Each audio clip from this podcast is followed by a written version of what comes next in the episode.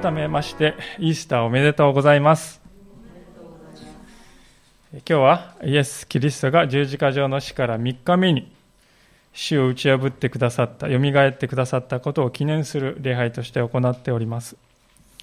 2000年前のこの朝に主は肉体を伴って復活してくださいました。まあ、とは言いましても、最初にその目撃者となった人々はですね、すぐにそれを受け止められたわけではありませんでした。まあ、中には実際にイエス様を目の前で見ているのになお信じられないという、そういう弟子もいたほどであります。しかし、そのような物分かりの悪い彼らに復活されたイエス様は限りない愛を持って近づいてくださいました。それは、この弟子たちと同じように、いや、彼ら以上にですね、物分かりの悪い私たちにとっては、本当に大きな慰めであると思います。今日、そんな私たちが見つめていくのは、このマグダラのマリアという女性でありました。彼女にイエス様はどのように語りかけてくださったのか、そのところからご一緒に学ばせていただきたいと思います。さて、遡ることを2日前のことであります。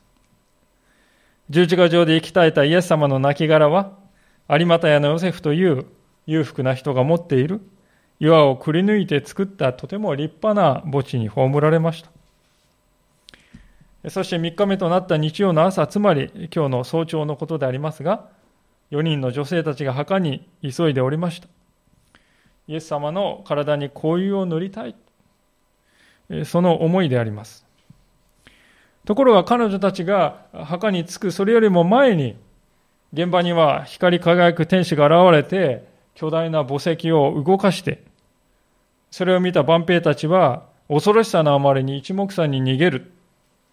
そんな事件がですね、その4人の女性たちが来る前に起こっておりました。でそんなことは知らない女性たちは現場に来てみるとびっくり仰天するんですね。なんと墓が開いている。遠くから見ると。そしているはずの万兵たちがいなくなっている。もうその時点でですね、これはただならぬことが起こっているから、男の弟子たちに知らせなくてはいけない。どうする？まあ4人で相談してですね、一番若かったのがマリア。ですからマリア行ってちょうだい。伝令に行ってちょうだい。まあそれでマリアは走ってですね、男の弟子たちのところに知らせに行ったんですね。それが今日のこのヨハネ20章の最初の場面につながっていくわけです。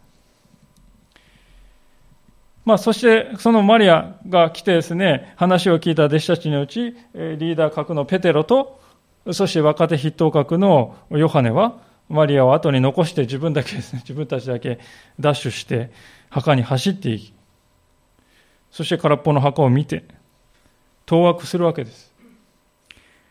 しかも、しかし何かただならぬことが起こったのだと思いながら二人はですね、まあ、現場を離れたわけですね。で、置いてけぼれされたですね、マリアは遅れてですね、やってきて、息をですね、切らせながらやってきて、そして、その風景を見て、イエス様の亡骸は盗まれてしまったのよと考えて、現場で一人涙に暮れておりました。そこから今日の箇所は始まっていくのでありますが、もう一度11節からのところをお読みしたいと思います。一方、マリアは墓の外に佇んで泣いていた。そして泣きながら体をかがめて箱の中を覗き込んだ。すると白い衣を着た二人の見つかりがイエスの体が置かれていた場所に、一人は頭のところに、一人は足のところに座っているのが見えた。彼らはマリアに言った。女の方、なぜ泣いているのですか？彼女は言った。誰かが私の死を取っていきました。どこに死を置いたのか私には分かりません。現場でひとしきり泣き明かした後に、いつまでも墓の外で泣いているわけにはいかないなと。意を決して中を覗き込むことにしたマリア。そこに思いがけない光景を見るわけです。いるはずのない人が二人、空の墓の中に座っているからです。しかもなぜ泣いているのかと質問してくるのです。まあ今日疲れたマリアは動転しながら言うわけです。誰かが私の主を取っていきましたと。私はここにですね、本当にマリアのこのイエス様に対する思いが現れていると思いますね。マリアはいまだにイエス様のことを私の主、私の主、私の主人、そのように言うわけであります。男の弟子たちはと言いますと、この時、すでにイエス様に対する信頼をですね、ほぼ失いかけていたのです。いや、もうほとんど失っていたと言っていいでしょう。ですから、墓にも行かない。隠れて縮こまっている。しかしマリアは違ったのです。たとえ墓に入ってしまったとしても、依然としてこの方は私の主なんだわと。それは、それがマリアの確信でありました。揺るがないものでありました。しかし彼女のその確信もですね、この死という壁を打ち崩すまでの力は持っていなかったのですね。ですから彼女はですね、自分が探しているのはあくまでこの死体ですと。ね。その視線を崩そうとしないんですよ。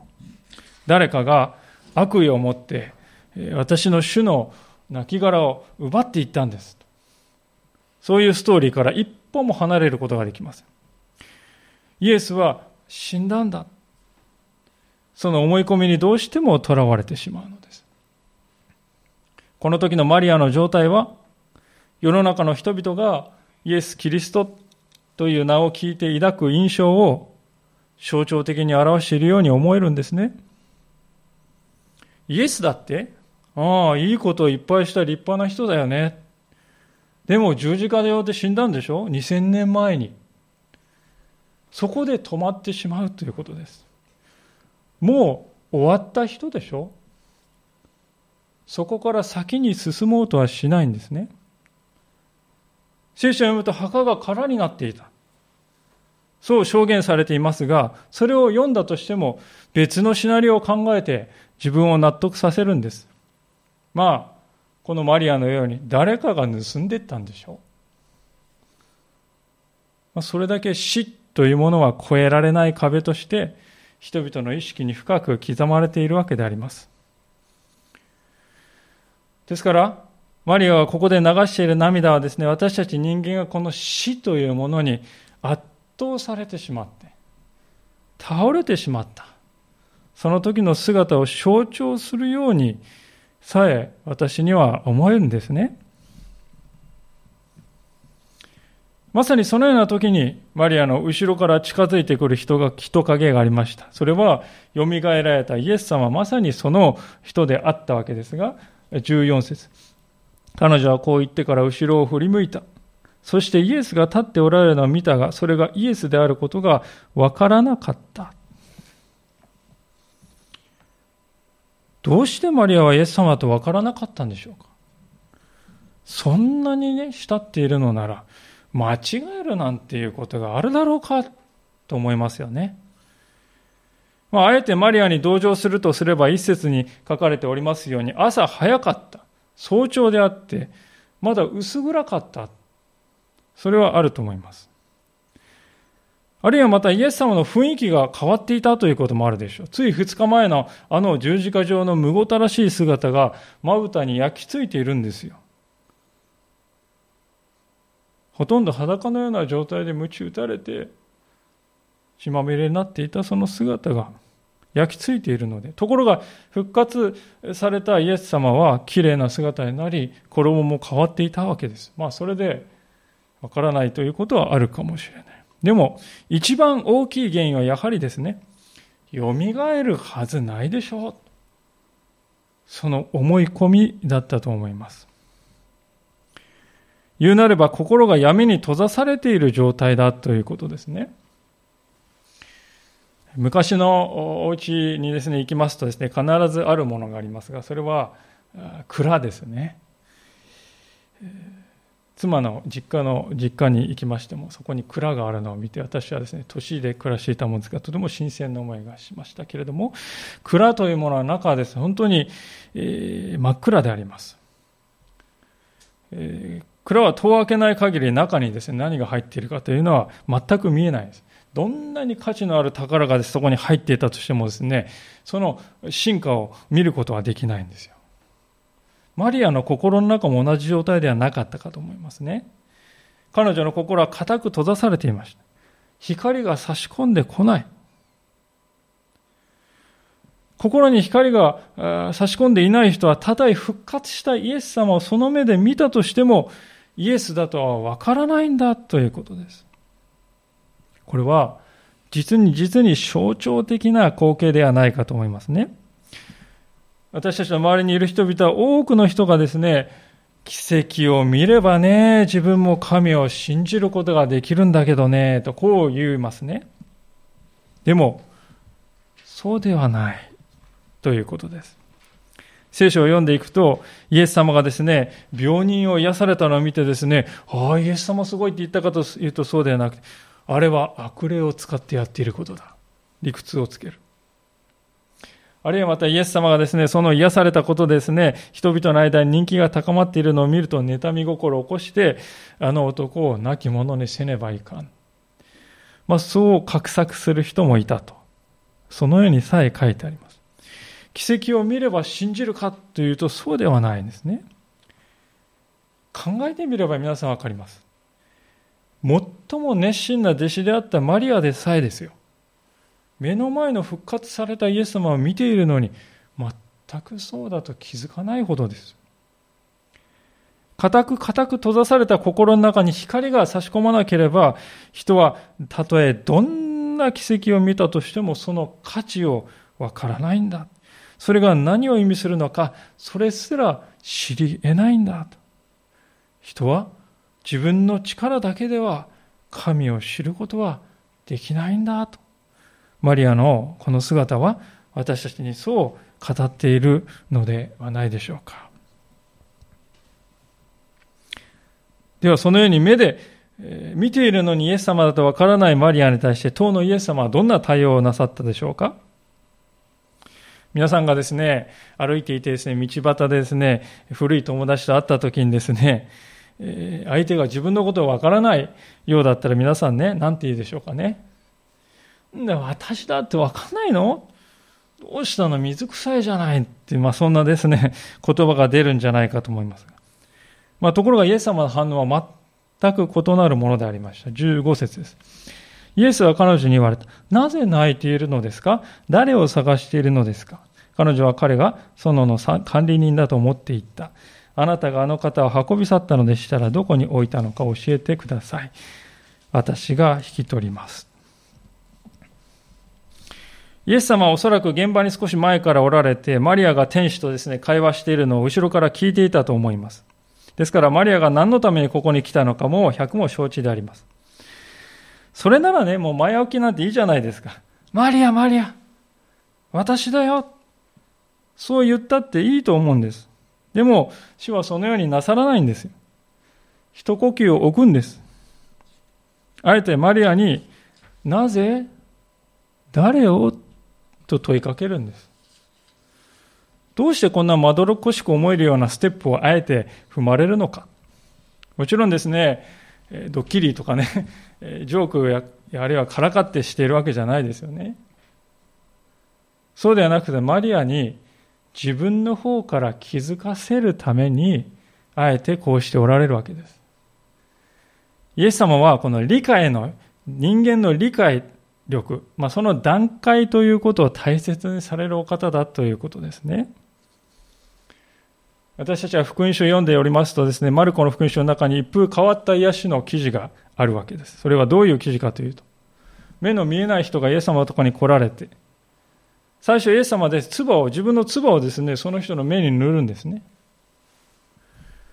で、唾を塗ってもらった人はですね、どうなるかっていうと、一気に見えるかっていうと、そうじゃなくて、最初はですね、おぼろげにしか見えなかったんですね。なんか見える、光らしくも見えてですね、こう、人の歩いている様子が見える。まあ、それでも木にみたいですね。木のように見えますね。なんて言ってました、その人は。で、それで、その後イエスはもう一度目を手に当てていかれ、いくと、彼は今度ははっきりものが見えるようになっていくと。そういう二段階のですね、癒しの、とても面白い癒しの実例が書いてますね。ある意味でイエス様はここですね、マリアのにあえてお付き合いしているのはですね、そういう教育的な目的があるんだと思います。神様という方は人間に対してこのような手段をお持ちになるということはよくあるわけです。例えば創世記の冒頭にですね、登場するあのアダムとエヴァの話はですね、その典型的な例であると思います。二人が罪を犯したときに、どうしたかというと神様の目を避けて植物の影に隠れたと書いてますね。でもちろん神様はですね、二人がどこに隠れているか知っているのです。知っているんだけれども、あえて彼らにですね、二人にこう問いかけるんですよね。あなたはどこにいるのか知らなかったわけじゃない。何もかも知っておられた。でも、まるで何も知らないかのようにアダムに問いかけるんですね。神の憐れみの技です。私たちは子育てをするときもですね、罰の悪そうなですね、子供たち、子供がいたときにですね、親として私たちはついですね、あんたこれやったんでしょ白状しなさい。まあそう言ってしまいます。そう言ってしまうのとですね、どうしたの？何かあるの？言ってごらん。聞いてあげるよ。まあ、そういうふうに言うのと、どちらが子供の心を成長させていくかというと、答えは言うまでもないと思うんですね。イエス様はまさにそのように忍耐深くマリアに接しておられます。それは、人間というものは自分の意思を働かせて理解し、悟ったその事柄しか本物にはならないと。そのことをイエス様はご存知だからです。劇的な体験とか感情のガーッというですね、高まりとか、そのようなものは時が経つと潮が引くようにこう、さーっと薄れていきます。しかし理性をに基づいて与えられた確信というものは長い年月が経っても揺らぐことなくその人の信仰を形作っていくのです。ですからイエス様はここで知っていてマリアにあえて問うんですね。なぜ泣いているんですか？誰を探しているのですか？これが主の愛というものであります。どんなに聞き分けがなくても、どんなに理解力が乏しくても、主は決してそれで投げ出して呆れ果てるようなことはない。忍耐の限りを尽くし、私たちの理解の段階に応じてふさわしく付き合って向き合ってくださるお方なんだということですね。じゃあ、ここまで来ればマリアの心も悟ることができたかというと、まだ悟れなかったんですよ、皆さん。目で見ましたね。今度はイエス様がですね、言葉を聞いたんです。さすがに声を聞けばわかるでしょうと私たちなら思うところですけども、ところがあろうことが、イエス様は墓地の管理人だと勘違いした。まあ、それはですね、こんな早朝にですね、墓にいる人なんて、それはもう管理人がありえないでしょう。そう思っているわけです。人間の心の中にある思い込みの闇というものは、核も硬くて頑固なものかなと、愕然とさせられる思いがいたします。けれども私はこの15節のマリアの返事の中にある、ある部分に、どうしてイエス様はこのマリアに復活後最初に現れてくださったかその理由のすべてが表されているように思えてならないのですがそれはどういう言葉かというとこの15節の最後にある「私が引き取ります」というこの言葉なんですね。私はここにマリアへの、あ、ごめんなさい、マリアの主に対する深い愛を感じます。私が引き取りますって言ったってですね、まあ、当てがあるわけでもないんですよ。女性一人でその亡骸をもらったってどうするんだと。でもそんなことはもう次の、二の次なんです。あるいはまたこの管理人の人に聞いたからといって教えてくれるかどうかもわからない。亡骸が本当に帰ってくるかもわからない。何もかもわからない。でも彼女はですね、えこのように言わずにはいられない。私が引き取りますから。男の弟子たちはもうイエス様に対する興味を失いつつありましたね。しかしマリアはそうではない。未だに主を思っています。かといって希望を抱いているわけではないんですね。復活を信じていたわけではない。その点においては、彼女も男の弟子たちと同じです。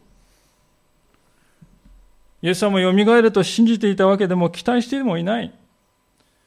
何と言っても会って目目に見て声を聞いてもわからないくらい復活を信じてなかったんです。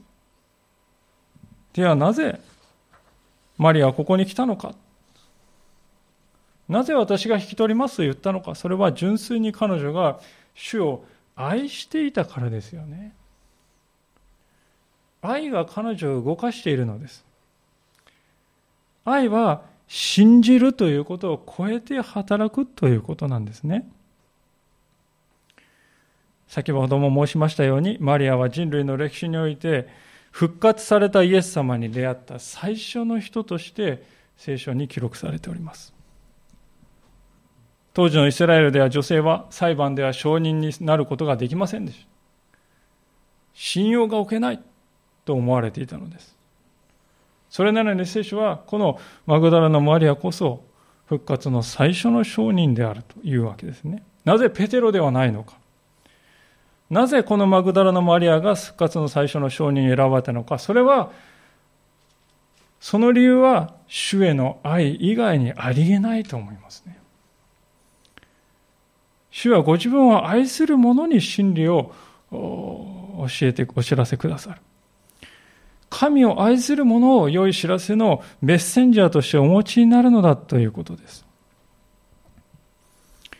このことは今日、私たちに語られた神様からの大切なレッスンであると思うのです。今日、ここに集っておられる方々はおそらく大半がですね、イエス様のことを神と信じ、また私の人生の主であると信じておられることと思います。それはとても立派なことであります。しかしどうでしょうか？そのような私たちは果たして主を愛しているだろうか信じていますよ。でも愛してはいないかもしれない。実はそういうあり方で生きているという人が多いのではないか。誤解を恐れずに言うならば、愛するということは信仰とは似て非なるものであります。もっと率直に言いますと、愛というものは信仰を超えて働いていくものだということです。ですから、聖書は、あの有名な第一コリントの13章の2節のところでこのように語るのですけれども、もし開けられる方は開けていただいて、第一コリントの13章の2節であります。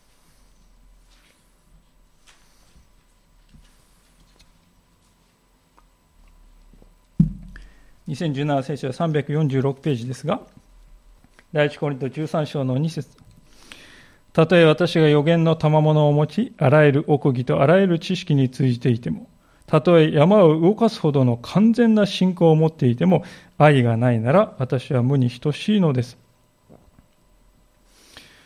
たとえ私が持っているもののすべてを分け与えても、たとえ私の体を引き渡して誇ることになっても、愛がなければ何の役にも立ちません。あの人は偉大な信仰者だと言われたとしても、神を愛するということがないならば、それは価値を失うと聖書は言うのです。男の弟子たちは、この時信仰も愛も、どちらも失っておりました。しかしマリアは、愛を残していた。だからこそ主は男の弟子ではなくて彼女を復活の最初の証人としてお選びになったのだと思うのです。幸いなことに男の弟子たちはあの後、ペンテコステの日に聖霊を受けて復活の主をですね、燃えるように愛する人へと変えられていきましたね。それ以来、皆さん、イエスの弟子であるというのはどういうことかというと、イエスを愛しているものなんだと。イエスを愛する者がイエスの弟子なんだと見なされるようになった。今でもそれは変わりませんね。私たちは冷たい心で主を信じてはならないと思うのです。イエス様のね、教えは信じてますよ。でもイエス様をね、愛してはいないかもしれません。心の中を自分たちの、自分の心の中を正直に見てみると、案外そういう状態の自分がいるように思える。しかし、はっきり言えることがありますが、それは、主への愛のない信仰は決してその人を変えてはいかないということです。この時にマリアを突き動かしていたのは、ただひたすらに主を思う愛でありました。それ以外に彼女は何も持っていなかった。でも、肝心要の愛は彼女は握りしめていたのです。その彼女は結果的に愛以外の全てのものも受け取ることができた。それが16節の言葉でありますけれども、ヨハネの20章に戻りますが、16節イエスは彼女に言われた。マリア。彼女は振り向いてヘブル語でラボに。すなわち先生とイエスに言った。マリア、たった一言であります。たった一言のこの言葉が彼女の人生を永遠に変えることになりました。マリアの愛を十二分に知られたイエス様はもう真実を語ることをとどめる必要がなくなった。名を呼ばれるということは相手が自分のことを確かに知っているということであります。自分の名を呼ばれる主の声を聞いたマリアは瞬間的に全てを理解いたしました。ああ、主なんだ。私はこのシーンはとても大切なことを私たちに教えていると思います。それはイエス・キリストという方は私たちを一人、私たち一人一人と個人的な関係を築くことを望んでおられるということです。他の誰でもない主は私に語ってくださっている。私だと分かって語りかけてくださる。なぜか。それは私たちには皆一人一人にユニークな使命が与えて与えられているからであります。それはイエス様ご自身が次のように語っていることからもわかるわけでありますけれども、このヨハネの福音書の10章の一節のところですね、えー読ませていただきたいと思いますけど、ヨハネの10章の一節お読みいたします。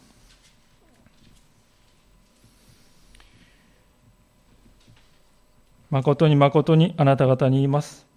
羊たちの囲いに門から入らず、他のところを乗り越えてくる者は盗人であり強盗です。しかし門から入るのは羊たちの牧者です。門番は牧者のために門を開き、羊たちはその声を聞き分けます。牧者は自分の羊たちをそれぞれ名を呼んで連れ出します。羊たちを皆外に出すと、牧者はその先頭に立っていき、羊たちはついていきます。彼の声を知っているからです。しかし、他の人た人には決してついていかず逃げていきます。他の人たちの声は知らないからです。まさにこのようにイエス様はマリアの名を呼んで彼女を新しい歩みへと召し出されたのです。私についてきなさい。それはどういう新しい歩みかというと、復活のイエスの証人としての生き方ですね。ヨハネの20章の17節、18節のところを読みいたしますが、イエス様は彼女にこう言いました。イエスは彼女に言われた。私にすがりついていてはいけません。私はまだ父のもとに登っていないのです。私の兄弟たちのところに行って、私は私の父であり、あなた方の父である方、私の神であり、あなた方の神である方のもとに登ると伝えなさい。マグダラのマリアは言って弟子たちに、私は主を見ましたと言い、主が自分にこれらのことを話されたと伝えた。マリアは嬉しさのあまりイエス様の足元にしがみついていたんですね。でも主はいつまでもそうしていてはいけないよと言われました。しがみついていたマリアはですね、喜んでいるんですけど、同時に恐れも、恐れも抱いていたんだと思うんですね。先生がまたいなくなっちゃったらどうしよう。もう二度と先生と別れたくないの。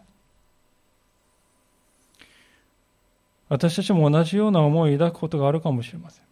信仰生活を歩んでいく中で、ある時は神様との非常に濃密な時間を過ごすのですが、それが過ぎ去っていくと、今度は砂漠のように乾いた辛い時期が訪れるのであります。そこである説教者が次のように語ってくれていることに耳を澄ませたいと思うのですが、こういう言葉でした。あなたがこのような気分がするときにはいつでもあなたの主があなたにこう言っておられる声が聞こえると思うがいい。私に抱きついていてはならない。そうするための時間は天国にある。私の兄弟たちのもとに行き、彼らに慰めの言葉を携えていくがいい。というのも、私を抱きしめることはあなたにとっては甘やかなことだが、私にとってさらに甘やかなことは、あなたが言って、私の哀れな兄弟たちを抱きしめ、彼に私の国へ至る道を示すことだからである。そういうのですね。確かにそうではないかと思います。マリアは真実を知りました。でも都エルサレムにはまだですね、悶々と苦悩の中にある男の弟子たちがいるのです。暗闇のどん底から抜け出せない人たちがいるのです。その彼らに天の御国に至る道を伝えてあげること、そのことの方が私の足にしがみついているよりも、はるかに価値のあることだよ。主はそう言われたんですね。先ほどの説教書はですね、またこのようにも言っております。時として行って病人を訪問することの方が家にいてひざまずいているよりも格段に高い奉仕となることがある。そう述べております。時として行って病人を訪問することの方が家にいてひざまずいているよりも格段に高い奉仕となることがあるのだと言うんですね。そうであります。復活の主に最初に出会ったマリアはそれを人々に伝える最初の人となる使命をこの時与えられました。新約聖書を見ていますと、使徒と呼ばれるですね、イエス様の福音を人々に伝える特別な役割を与えた、与えられた人たちがいて重んじられておりますがね。でもこの時は、マリアこそがその人たちに良い知らせを伝える使命を与えられたんですよ。ですからある人はこのマリアのことをですね、こう言うんですよね。人たちへの使徒と。人たちへの使徒となったと、マリアは言うんですね。当時の社会では先ほども言いましたように女性は低い地位しか与えられていなかったのですが、そのマリアを主はこのようにお選びになり、人たちへの使徒、復活の最初の証人として用いてくださったのであります。皆さんいかがでしょうか？イエス様の墓に来た時のマリアと墓から出発する時のマリアは全く違う人に変えられておりました。蘇られたイエスとの出会いがですね、彼女を核も大きく変えたのであります。聖書はこの後男の弟子たちはまた同じように変えられ、喜びにあふれて主の復活を世界中に知らせるものとなったと伝えています。そこで今日私たちはこの箇所の全体を振り返りつつ、心に留めたいことが一つあるのですが、それはどういうことかというと、マリアが墓に着いた時にすでに主はよみがえられていたということですね。復活は成し遂げられていたのです。それなのにマリアの心は暗いままでした。愛する主はもうおられない。神はおられない。嘆くばかりでした。もう主は墓の中になどいないのに、よみがえりの命を身にまとって彼女の後ろに立っておられるのに、マリアは子供のように泣きじゃくるばかりでした。これは今の私たちの状態に似ているのではないでしょうか。今の世の中は一切のものが色彩を失ったように感じられるようです。満開の桜があり、さえずる鳥たちのですね、歌声があり、空に向かってですね、目を伸ばしていくですね、元気な草花がある。でも、新型コロナウイルスの暗いニュースを見ると、それらも書き消され、色を失って灰色に見えてくる。そんな風に感じられるかもしれません。でも知っていただきたいんです。主はすでによみがえられたのです。死を打ち打ち破られた主がいつも絶えることなく私たちの傍らに立っていてくださるのです。そして日々私たちの名を呼んで慰めと励ましを与えてくださるのです。もうすでに主はよみがえられたのに、なぜ私たちはまるでイエス様がいないかのように振る舞うのでしょうか。ああ、もう神はこの世をお見捨てになってしまうのだという、なぜそんな気持ちになってしまうのでしょうか。私たちは墓に着いた時のマリアではないはずです。主はもうよみがえっておられる。私たちはそのことを知っています。ですから私たちはもう一度墓の中にイエス様を押し込めるようなことはやめようではありませんか。墓は空になったのです。今や主は私たちの心を私、その住まいとしてくださいます。また永遠の同伴者として苦難の中にも絶えず絶えず伴っていてくださいます。私たちの人生の中でこの先も恐れる時があるかもしれません。悩まされる時があるかもしれません。途方に暮れることがあるかもしれません。しかし、主は私たちをお見捨てにはならない。私たちのために命までもお与えくださった主は、よみがえって永遠に私たちと共にいてくださるのです。このイースターの朝、復活の主のこの恵みにしっかりと生かされていくものでありたいと思います。共にお祈りいたしたいと思います。